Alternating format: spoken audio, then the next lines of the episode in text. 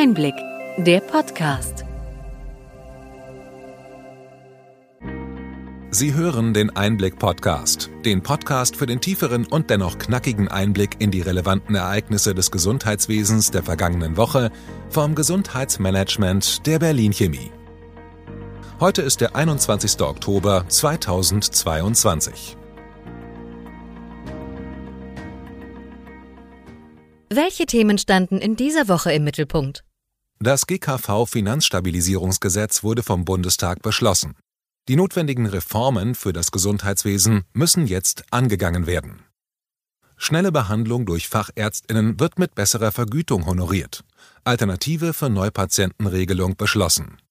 Drei Viertel der deutschen Ärztinnen sehen große Chancen in der Digitalisierung. Das ermittelte eine Befragung des Hartmann-Bundes und des IT-Branchenverbandes Bitkom. Die elektronische Gesundheitskarte mit PIN könnte die Verbreitung des E-Rezeptes voranbringen. Bislang haben diese nur wenige Versicherte.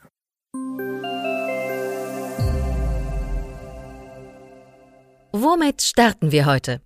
Die scharfe Kritik an der Impfvergütung für ApothekerInnen folgte umgehend nach Bekanntgabe, dass diese Grippeschutzimpfungen durchführen dürfen. Die Kassenärztliche Bundesvereinigung KBV und der Deutsche Hausärzteverband kritisierten, dass die Honorierung für Ärztinnen deutlich unter der jetzt erzielten Einigung des GKV-Spitzenverbandes und der Apotheken liegt. Beide Verbände betonten, dass Impfungen eine ärztliche Aufgabe sind. Die Tatsache, dass Grippeschutzimpfungen in Apotheken möglich sind, sei für die Patientinnen am Ende des Tages keine gute Nachricht. Wie im letzten Podcast angesprochen, sind wir sehr gespannt, wie das Angebot der Apotheken von den Patientinnen angenommen wird.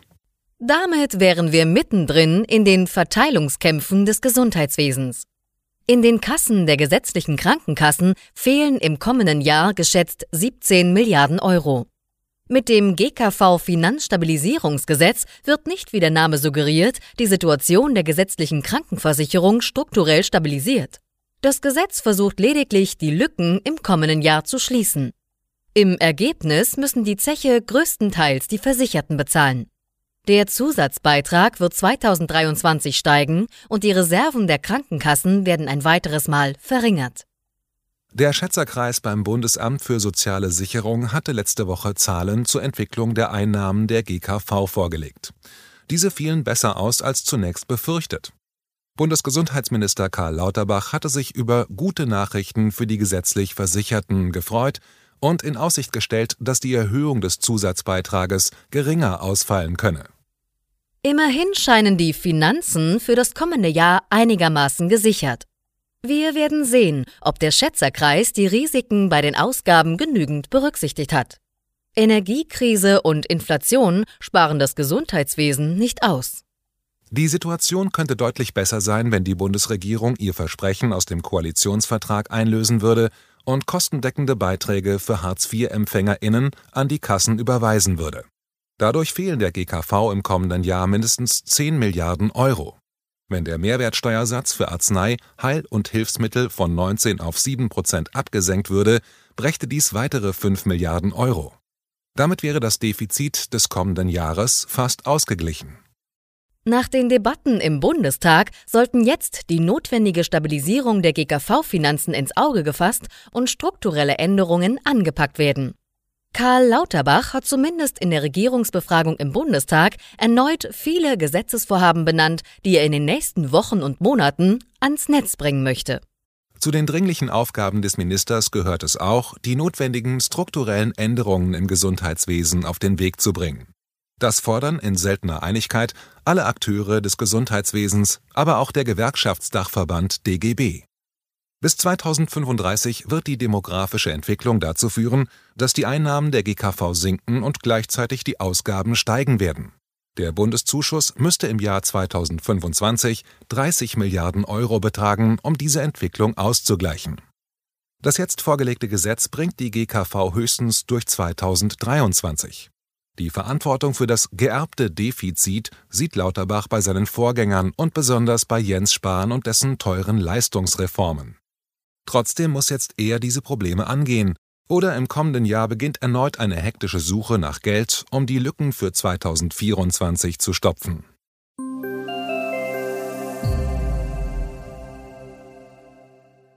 Konkret wirkt sich der Wegfall der Neupatientenregelung in den Praxen aus. Das GKV Finanzstabilisierungsgesetz wurde jedoch ergänzt durch die Möglichkeit höherer Pauschalen bei vermittelten Facharztterminen. Wenn die Behandlung nach der Vermittlung durch die Terminservicestelle 11617 bereits einen Tag später beginnt, kann ein Zuschlag von bis zu 200 Prozent der jeweiligen Versicherten bzw. Grundpauschale abgerechnet werden. Auch die Vermittlung von Facharztterminen durch Hausärztinnen soll künftig mit 15 Euro statt bislang 10 Euro honoriert werden.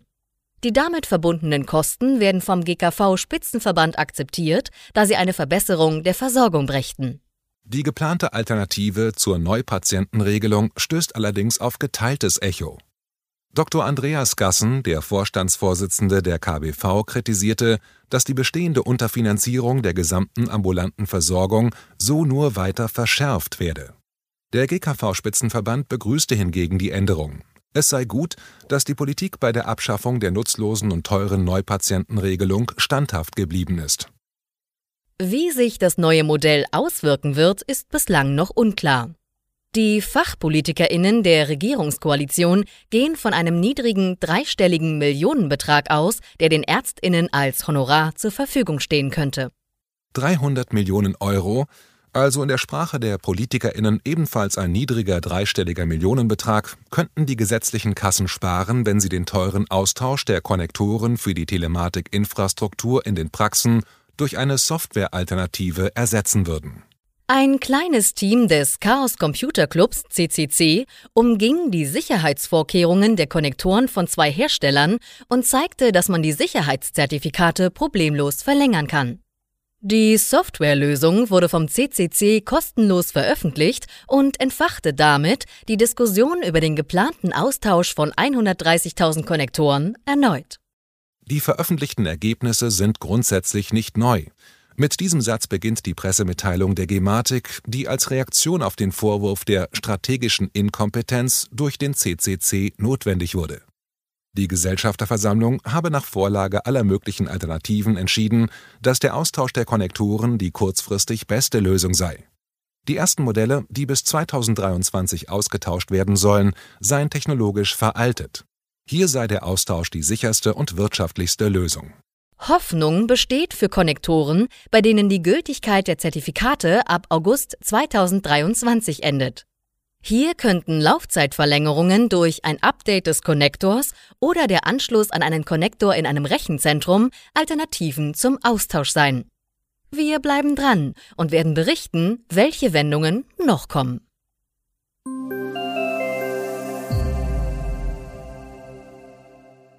Drei Viertel der Ärztinnen sehen in der Digitalisierung große Chancen. So der Kommentar zu einer gemeinsamen Studie vom Branchenverband Bitkom und dem Hartmann-Bund.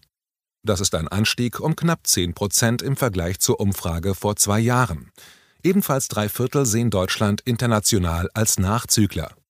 Deutliche Unterschiede gibt es zwischen angestellten Ärztinnen in Kliniken und niedergelassenen Ärztinnen.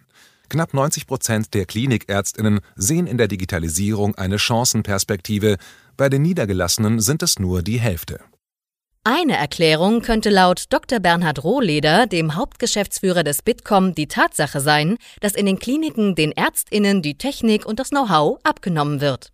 Die Ärztinnen sich in den Praxen jedoch selbst um die Technik kümmern müssen. Entsprechend analog sieht der Alltag aus. Obgleich sich fast 60 Prozent der befragten Ärztinnen telemedizinische Konsultationen wünschen, wenden dies nur 11 Prozent in ihrem Alltag an. Ebenso sieht es bei digitalen Aufklärungsbögen und Videosprechstunden oder telemedizinischer Überwachung des Gesundheitszustandes aus. In der Kommunikation ist das gute alte Telefon, gefolgt von Fax und Brief, der Standard. Bei E-Rezept und elektronischer Patientenakte ist die Mehrheit der Ärztinnen bereit, diese einzusetzen. Sicherheitsbedenken haben mehr als 80 Prozent der Ärztinnen. Sie sorgen sich vor Cyberangriffen auf die eigene Praxis und glauben, dass Arztpraxen in Deutschland generell schlecht vor solchen Angriffen geschützt sind. Deutschland wird digitaler. Zwei Drittel der Ärztinnen fordern mehr Tempo bei der Digitalisierung und sehen darin eine Chance, die medizinische Versorgung grundsätzlich zu verbessern. Die Hälfte glaubt, dass durch die Digitalisierung auch die Kosten im Gesundheitssystem gesenkt werden könnten. Insgesamt könnte es schneller vorangehen, wenn es weniger Bürokratie zu bewältigen gäbe. Da wären wir wieder bei Karl Lauterbach und den Gesetzen, die er ans Netz bringen will. Wir haben die Übersicht des Bitkom zu den Ergebnissen in den Show Notes verlinkt.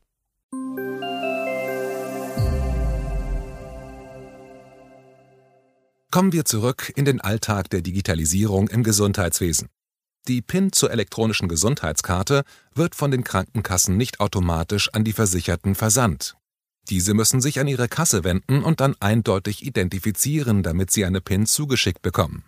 Bei der AOK verfügen gerade einmal 0,2 Prozent der Versicherten über ihre PIN. Das kritisiert der Bundesdatenschutzbeauftragte Ulrich Kelber und fordert, dass die Krankenkassen den Versand der PIN verstärkt anbieten und vorantreiben sollen. Denn mit einer elektronischen Gesundheitskarte in Verbindung mit der PIN könne man das E-Rezept in der Apotheke problemlos nutzen. So Kelber weiter.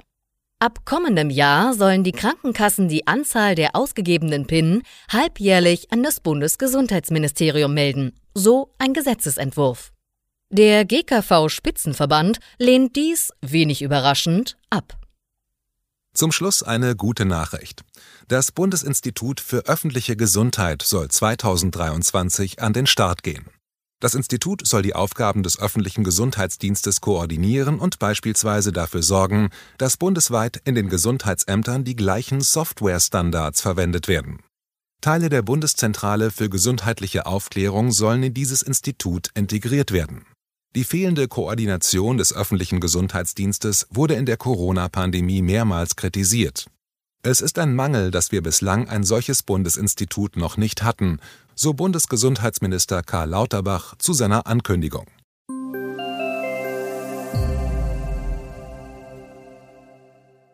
Soweit unser Rückblick. Welche Themen sind wichtig für die kommenden Wochen?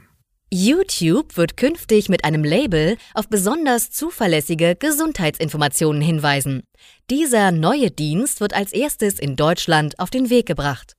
Damit sollen gesundheitsbezogene Informationen besser eingeordnet und zuverlässige Quellen gekennzeichnet werden. Ein wichtiger Schritt gegen Fake News und falsche Informationen im Netz. Wir legen Wert auf Ihre Meinung zu unserem Podcast, damit wir diesen in Ihrem Sinn weiterentwickeln können. Machen Sie bei unserer kurzen Umfrage mit. Den Link finden Sie in den Show Notes.